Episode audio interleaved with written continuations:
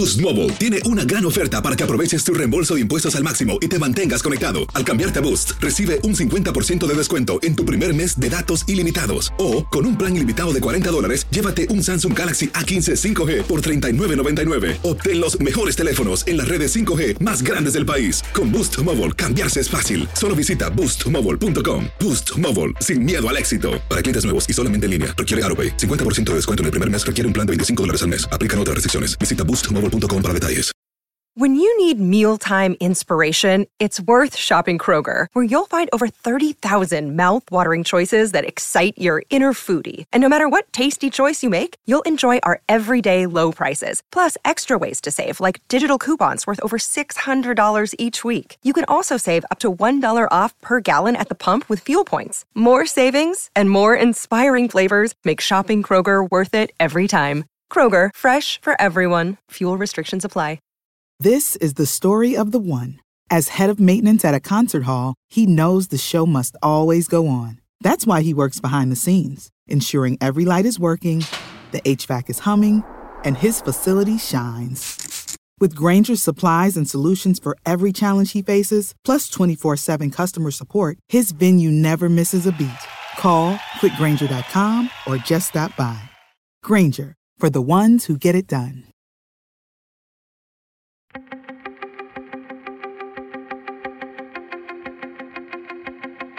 Temas importantes, historias poderosas, voces auténticas.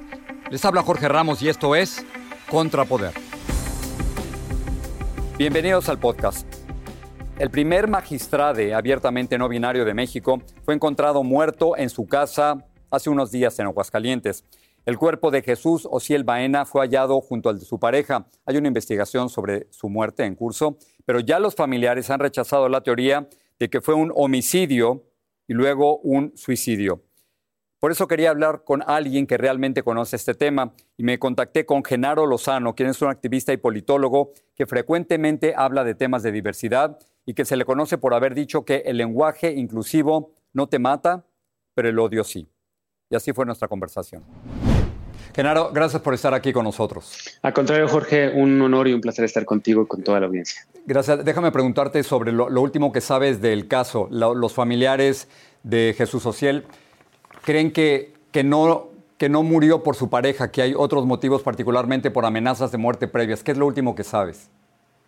Lo último es que la familia de Ociel está rechazando la versión de la Fiscalía del Estado eh, la fiscalía ha apuntado a una posible causa de violencia doméstica, pero la familia de Ociel, su hermana, y su padre, pues han señalado que no confían en esta investigación, que no confían en esta perspectiva de la eh, fiscalía, porque pues básicamente eh, recuerdan a una persona eh, no violenta, recuerdan una relación de Ociel con su pareja eh, amorosa, como recordamos casi todas las personas que conocimos Ociel, Ociel era una persona alegre, una persona trabajadora, una persona disciplinada, una persona que no había hasta donde le conocemos varias eh, personas dentro de los activismos, pues era una persona que contribuía simplemente la causa y que no había manifestado este tipo de violencia. Entonces, la versión de la familia es esa, la versión de la familia es, y la exigencia es que se investigue con perspectiva de género y que la fiscalía pues no apresure conclusiones e incluso que más bien sea la Fiscalía General, pero la de la República. La,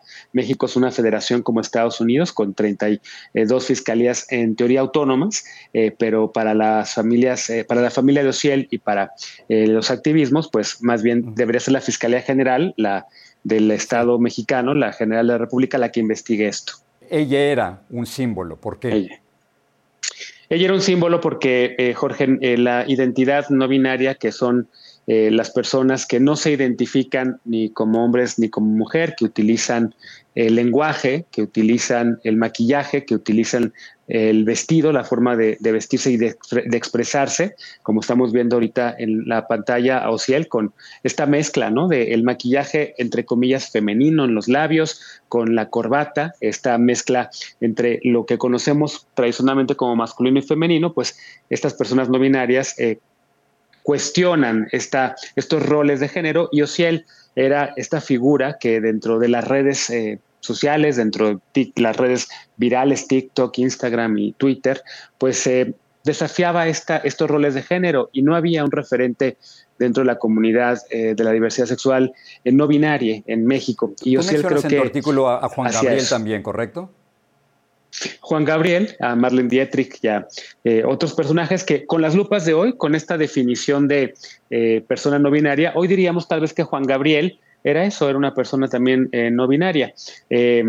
Si es que ella en su momento lo, lo, hubiese autoescrito, porque es eso, es las personas no binarias se autoadscriben esta identidad y piden politizan y polemizan porque piden que se les respeten sus pronombres, ella, eh, eh, piden que se les reconozca su identidad en la ley, y es lo que hacía Ociel, eh, una batalla de dignidad, una batalla de reconocimiento. y, precisamente eso, tu artículo lo, le llamas magistrade, muchos le llaman a él también le, le magistrade. ¿Logró él, por su fuerza, por su personalidad, abrir un poco el lenguaje en México, y no solo el lenguaje, sino también la apertura a gente distinta? Lo logró. Eh, ella fue una persona que justo hace apenas dos años eh, salió de un tercer closet, su closet de la identidad no binaria. Antes había salido closet como una persona gay, después como una persona activista y ahora eh, la, más la más reciente fue esa de una persona no binaria.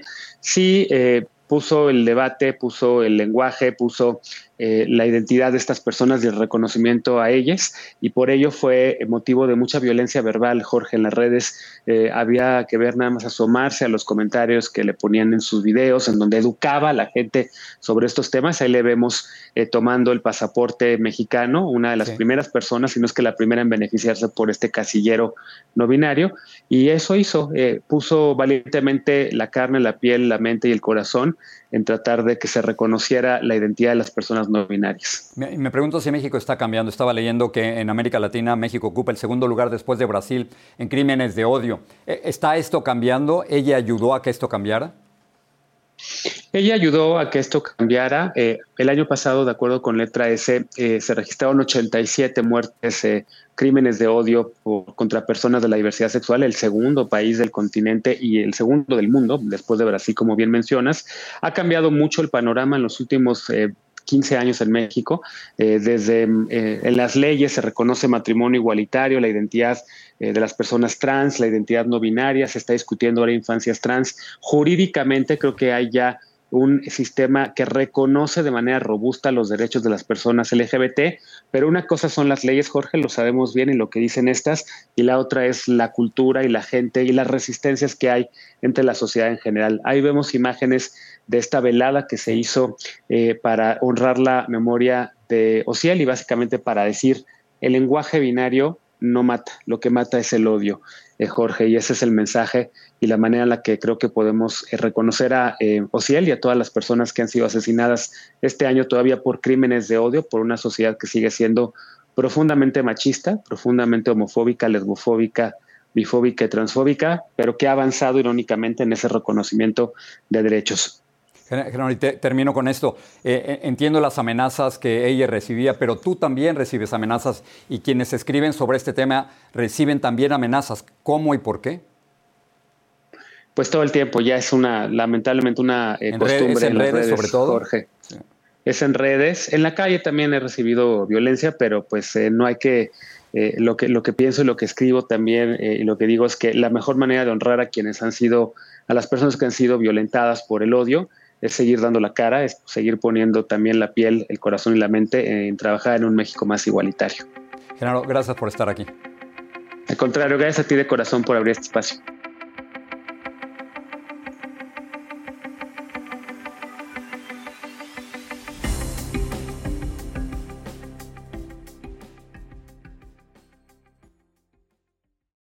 Mantente informado de las últimas noticias en el podcast del Noticiero Univisión. Les saluda Ilia Calderón y de lunes a viernes, junto a mi compañero Jorge Ramos, les traeremos las noticias más importantes para nuestra comunidad hispana.